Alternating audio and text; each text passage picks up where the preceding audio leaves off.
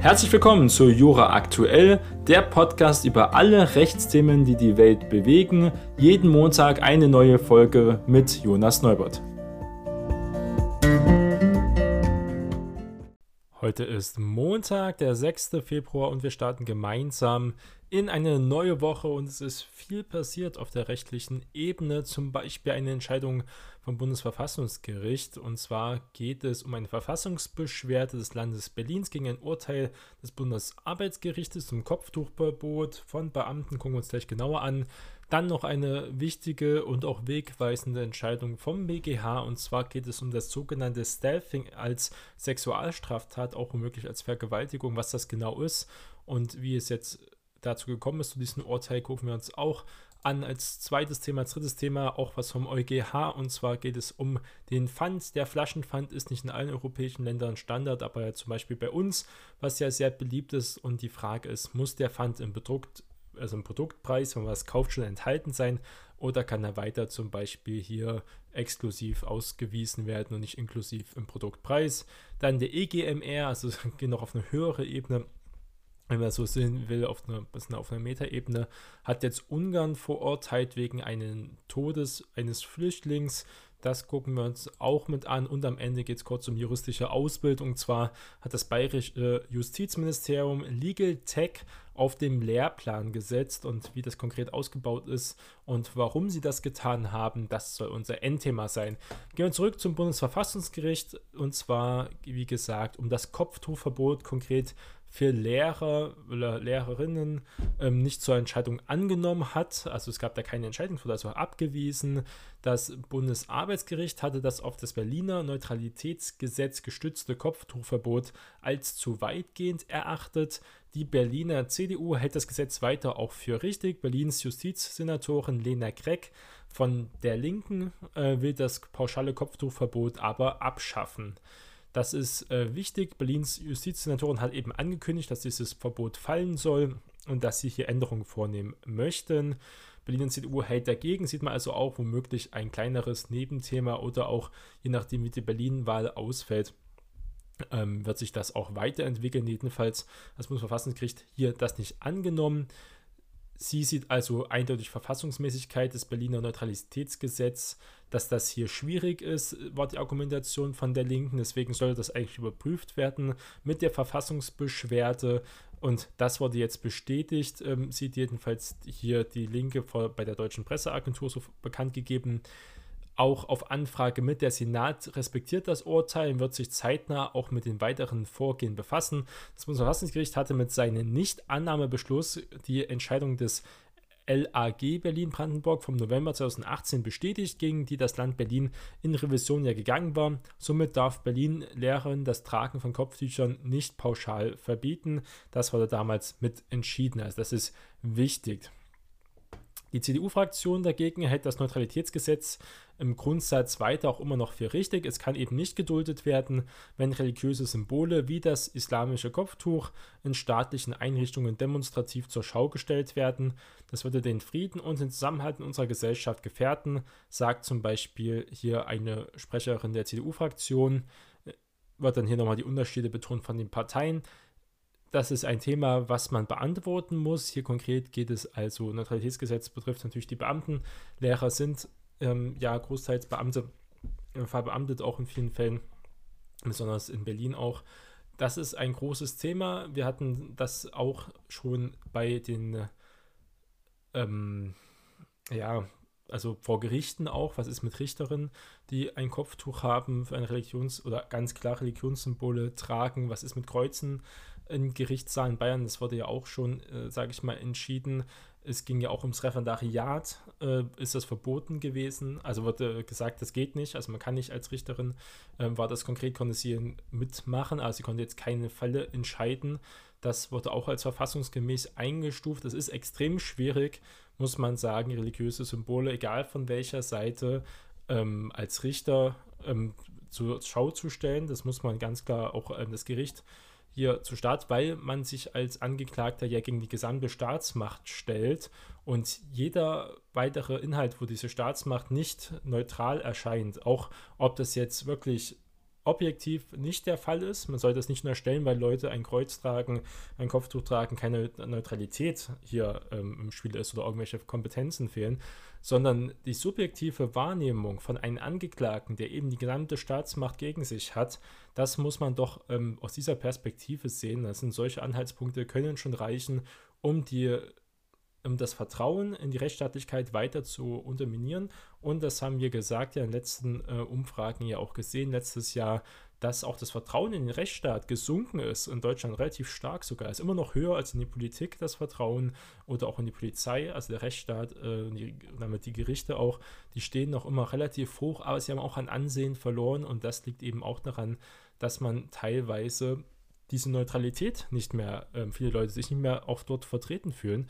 Da muss man auf beiden Seiten sehen, wie man da in Zukunft eine Lösung finden kann. Aber es gibt da Bewegungen, besonders also ums Arbeitsrecht geht und damit auch ähm, um Religionsfreiheit und Meinungsfreiheit. Kommen wir zum BGH, geht es ums Strafrecht, ein harter Schnitt um ähm, Straftaten. Und zwar geht es jetzt um das sogenannte Stealthing.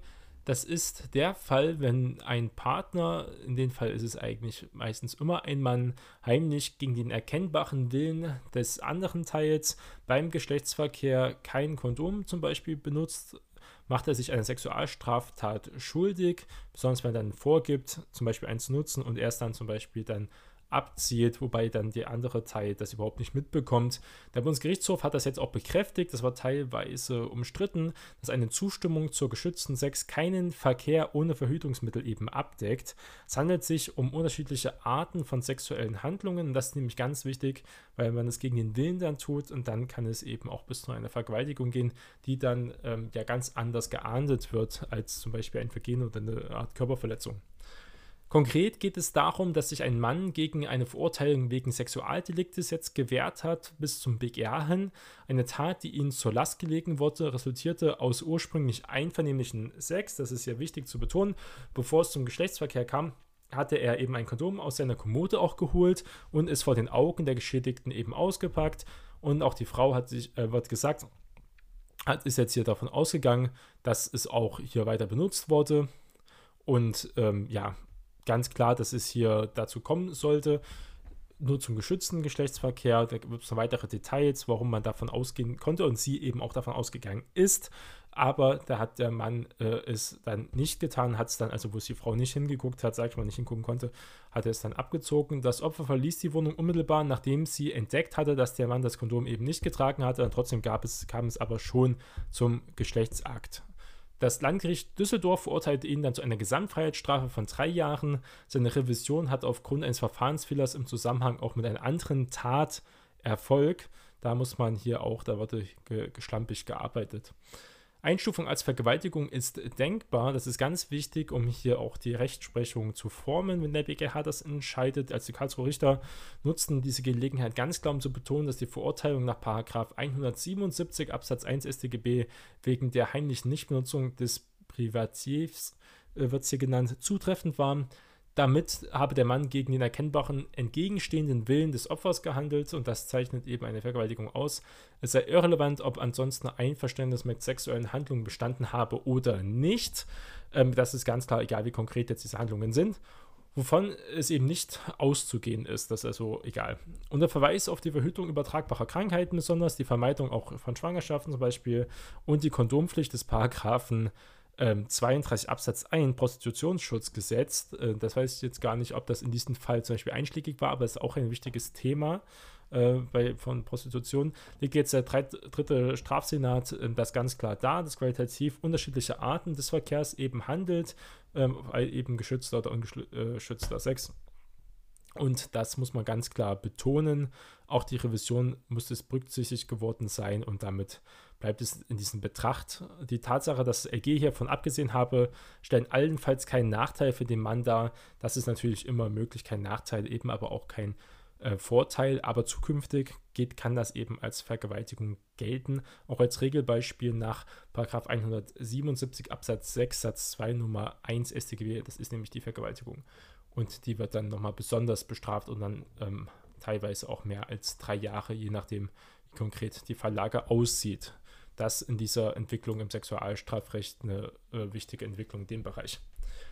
Kommen wir zum EuGH, geht es um Flaschenpfand, natürlich ein großer Schnitt jetzt, aber wir müssen alle Produkte kaufen, Konsumprodukte zum Leben und da gehören zum Beispiel auch Getränke dazu, die ja ein Pfand haben. Teilweise haben wir jetzt auch Glasbehältnisse Pfand und Pfand ist ein wichtiger Bereich in vielen europäischen Ländern, nicht in allen, aber doch ein Teil hat Pfand für Flaschen oder Gläser und die sind eben nicht im Gesamtpreis des Produkts eingerechnet wie in Deutschland. Das meint auch der Generalanwalt beim Europäischen Gerichtshof ähm, dass der Pfand sei kein Bestandteil des endgültigen Verkaufspreises. Daher dürfen Lebensmittelhändler den Preis für ein Produkt bewerben und das Pfand dann separat auszeichnen. So kennen es ja in Deutschland.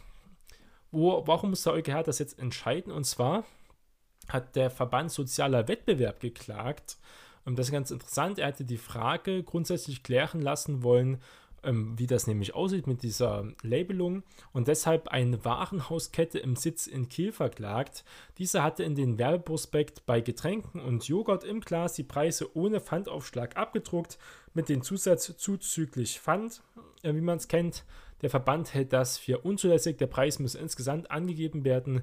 Wie die Kieler handhaben, ist allerdings die meisten Händler, also der zuzüglich.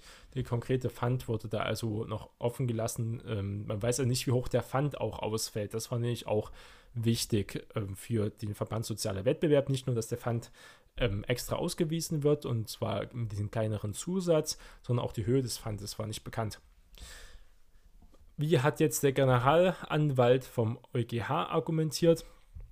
Der Pfand könnte den Käufern hier zur Rückerstattung auch werten. Es sei daher anders als etwa bei Steuern kein Bestandteil des endgültigen Kaufpreises. Wäre das Pfand schon im Preis eingerechnet, könnten Verbraucher falsche Vergleiche zwischen den Produkten ziehen, da für manche Pfand erhoben Werte, für andere eben nicht. Je nach Art der Verpackung zum Beispiel sei das Pfand auch unterschiedlich hoch, was einen Vergleich nochmal auch erschwere. Außerdem sollte das Pfandsystem ein Anreiz sein, solche Produkte zu kaufen, bei denen der Behälter eben recycelt werden kann. Durch das Pfandsystem, das wäre dann womöglich nicht der Fall, weil die Produkte ja mit Pfand automatisch meistens dann teurer wären als Produkte ohne Pfand in der gleichen Kategorie. Bei einem Gesamtpreis könnte diese Umweltaspekte für Käufer ganz klar in den Hintergrund geraten, so jedenfalls der Generalanwalt und das Urteil des EuGH wird in einigen Monaten erwartet, aber ist relativ klar und auch die Argumentation Generalanwaltschaft kann, kann sich hören lassen, wüsste nicht, warum der soziale Wettbewerbsverband hier, äh, aber damit kann er auch Rechtsklarheit schaffen, das ist auch wichtig, dann wäre das dieses Thema erledigt. Wir gucken, wie das Urteil ausfällt. Aber die Generalstaatsanwalt hat hier wirklich gute Punkte genannt, warum das so, wie es momentan ist, äh, sinnvoll ist. Kurze Randnotiz, die man aber auch mit erwähnen muss. EGMR hat jetzt Ungarn zu 40.000 Euro Schadensersatz für den Tod eines Flüchtlings verurteilt. Um was ging es konkret? Der Europäische Gerichtshof für Menschenrechte hat Ungarn eben im Zusammenhang mit einem Tod eines Flüchtlings verurteilt. Die ungarische Behörde sei in ihrer Verpflichtung, das Leben des Mannes zu schützen, nicht ausreichend nachgekommen. Und Ungarn müsse jetzt hinterbliebenen knapp 40.000 Euro Schadensersatz zahlen. Das hat jedenfalls die Richter in Straßburg entschieden. Um was ging es denn konkret?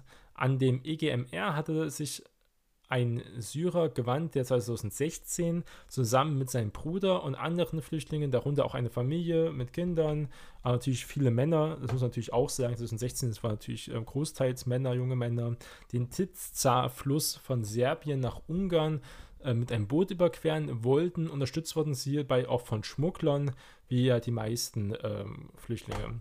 Der Kläger gab an, dass ungarische Grenzschützer sie zurück nach Serbien drängen wollten. Sie hätten Tränengas eingesetzt und auch Steine geschmissen. Außerdem sei ein Polizeihund losgelassen worden, als er versucht habe, ans Ufer zu gehen. Sein Bruder sei bei dem Versuch, an das serbische Ufer zurückzuschwimmen, ertrunken. Ungarn bestritt diese Darstellung vehement und hat gesagt, dass da nichts dran sei. Der EGMR ist aber der Aussage des syrischen Flüchtlings, des Bruders des Opfers, ähm, nachgegangen, hat äh, dieser also geglaubt und hat gesagt, ja, hier liegt ein Verstoß gegen Artikel 2e MRK vor. Der Mann machte eine Verletzung des Rechts auf Leben gelten und dass die Behörde den Fall nicht angemessen untersucht hätte. Ist jetzt nicht so natürlich, dass Ungarn die Person getötet hat, ähm, aber hat natürlich hier fahrlässig äh, Sorgfaltspflichten verletzt. Der GMR gab ihnen nun teilweise recht, das muss man auch betonen, teilweise. Die Behörde sei in ihrer Verpflichtung, das Leben des Mannes zu schützen, nicht ausreichend nachgekommen, also Sorgfaltspflichtverletzung Ungarn muss damit 34.000 Euro Schadensersatz zahlen und 5.600 Euro an Verfahrenskosten übernehmen. Wenn man natürlich für ein Menschenleben aufrechnet, ist das natürlich extrem wenig, aber das soll es ja eben auch nicht machen. Das ist auch wie bei Straftaten, das kann man wahrscheinlich nie aufwiegen. Man kann auch Leute lebenslang ähm, wegsperren, auch die Todesstrafe und damit wird trotzdem kein Recht geschaffen werden, keine Gerechtigkeit. Das ist ähm, ein anderes philosophisches Thema. Das äh, ist hier natürlich aber ein Symbol, was hier der EGMR ausstrahlt. Kommen wir zum letzten Teil zur juristischen Ausbildung. Also wirklich ein von international, supranational und jetzt hier auch wieder auf Landesebene zurückgekommen. Und zwar Bayerisches Rechtsreferendariat, Bayerische Justiz setzt jetzt auf Legal ein Thema, was immer relevanter wird, scheinbar und damit auch in der Ausbildung mehr Platz einnehmen soll in der juristischen Ausbildung, besonders die Bereiche IT-Recht und Legal soll spezialisiert werden in dem Bundesland Bayern. Womöglich ziehen auch andere Bundesländer langsam nach. Jedenfalls hat das das Staatsministerium in Bayern jetzt verkündet. Der Schwerpunkt sei ab Juli auf dem Lehrplan. Das Ministerium will damit auch den Veränderungen der juristischen Berufswelt gerecht werden. Es geht um Wettbewerbsfähigkeit des Rechtsstandorts Deutschland. Fortschreitende Digitalisierung, neue Herausforderungen ist ein großes Thema, besonders auch für die staatliche Justiz, aber auch größere Arbeitgeber erwarten heutzutage, dass man hier Fähigkeiten in der Digitalisierung und auch in Legal Tech aufweisen kann. Jedenfalls ist das ein größerer Vorteil muss man sagen. Ähm, hier hat sich auch eine studentische Initiative, Munich Legal Tech Student Association, MLTech, auch stark hervorgeheben und mit Minister Eisenreich, der für dieses Thema auch sehr offen war, ähm, hier ein Feld zu eröffnen. Das neue Angebot richtet sich erstmals an Juristen, die ihr Referendariat im Oktober 2021 begonnen haben. Da kann man es also als Schwerpunkt jetzt auch wählen, also dann wie immer so im fünften, sechsten Semester. Teil der Digitaloffensive der bayerischen Justiz, der viel machen. Sie haben ja auch schon einen Inkubator und einen Accelerator für Legal Tech Startups gegründet in Unternehmen in der TUM, in der Technischen Universität München. Auch in der LMU wird dort viel gemacht äh, muss man sagen, ist Bayern hier ein Vorreiter und setzt hier interessante Berufsfelder, eine Digitaloffensive ein, die der Justiz wahrscheinlich in den nächsten Jahrzehnten auch Früchte tragen wird. Kann man also wirklich nur begrüßen. Eine tolle Nachricht aus Bayern.